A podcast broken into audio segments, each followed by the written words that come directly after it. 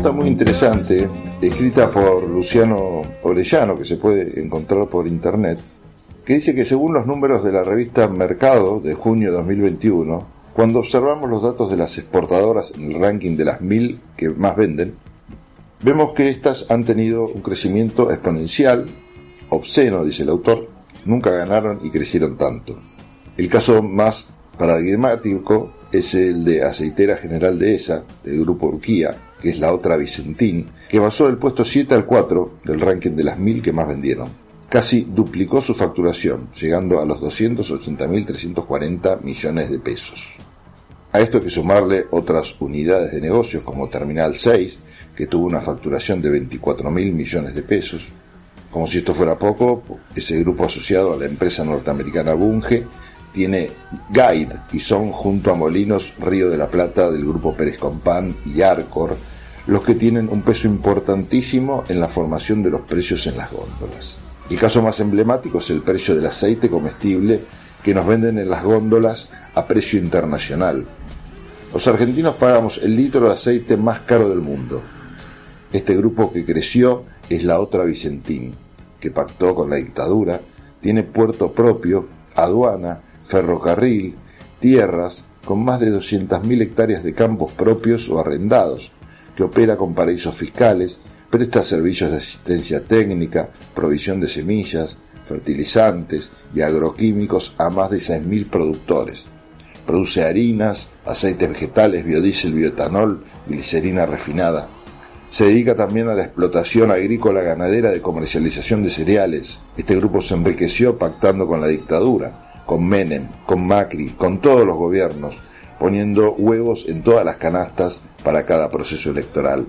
Participaron de la gran estafa a los chacareros y al Estado en 2008 por 1.500 millones de pesos, lo que fue denunciado por un amplio espectro político en su momento. Este crecimiento no es menor en otras empresas.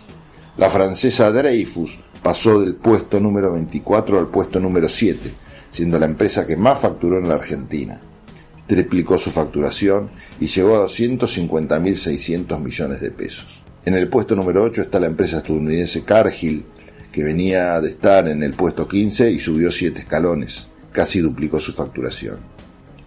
La estadounidense ADM Agro se mantuvo en el puesto 17, con una facturación de 168.101 millones de pesos. La empresa Viterra Argentina, ex Glencore, pasó del puesto 28 al 21, esto es Glencore a través de Oleaginosa Moreno, que fueron socios en la estafa a los argentinos con Vicentín a través de su sociedad en la empresa Renova. Como denunció Carlos del Frade sobre Vicentín, 27 personas, 8 de ellas directivos de la empresa y 19 integrantes del Banco de la Nación y del Banco Central de la República Argentina, entre agosto de 2019 y enero de 2020, a través de 1.418 transferencias bancarias, le robaron al pueblo 791 millones de dólares. Esto ya está comprobado en las causas penales que se mueven en forma paralela al extraño y curioso concurso preventivo de acreedores. El Estado chino, que controla el 20% del comercio exterior de la Argentina a través de la firma COFCO, es tan oscuro que oculta los datos. Es la única empresa que no da ningún dato a la revista Mercado. La Argentina es, desde el punto de vista formal, un país independiente. Tenemos escarapela, bandera, himno nacional, elegimos gobiernos por el voto, pero los dueños verdaderos de la Argentina son estos grupos empresarios poseedores de puertos, territorios, ferrocarriles, aduana propia, industrias, escandalosas ganancias y enormes fortunas con mecanismos por los cuales nunca se alcanzan a conocer a ciencia cierta. Después de un año de tremendos sufrimientos para el pueblo argentino, con una pandemia de por medio, con una caída del Producto Bruto Interno del 10%, un incremento de la pobreza obsceno llegando al 42.9% de la población. Como si fuera poco, un 10.5% está en la indigencia y un 57.7% de los niños menores de 14 años son pobres. Los salarios cayeron por tercer año consecutivo. Se registró algo más del 7% en 2020 con un acumulado a marzo del presente año del 15.6% para el sector privado y del 20.7% para el sector público. Según la Confederación Argentina de la Mediana Empresa, CAME, informó que durante el 2020 cerraron en todo el país 90.700 locales y 41.200 pymes, lo que generó que unos 185.000 trabajadores quedaran afectados. Se registró un 3% de caída del empleo formal, 43% del informal, así como el empleo independiente registró una baja del 27%. De casi 4 millones de personas que perdieron su fuente de trabajo, el 86% tenía un empleo informal o independiente.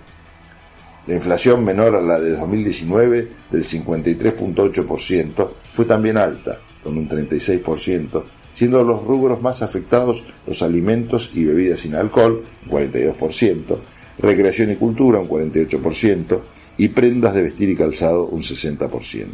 Por eso afirmamos, dice el autor, que tenemos una Argentina profundamente desigual, que no nos pertenece, que nos han robado, que nos duele hasta los huesos. Por eso soñamos con descolonizar esta querida patria y que el pueblo alguna vez reine soberano sobre sus riquezas, pueda poseerlas, administrarlas, organizarlas, planificarlas y que fluyan los manantiales de las riquezas para la felicidad del pueblo y que el Estado argentino no delegue esas tareas. Me pareció súper interesante leerles esta nota, muy bien escrita por Luciano Orellano sobre comercio exterior y soberanía.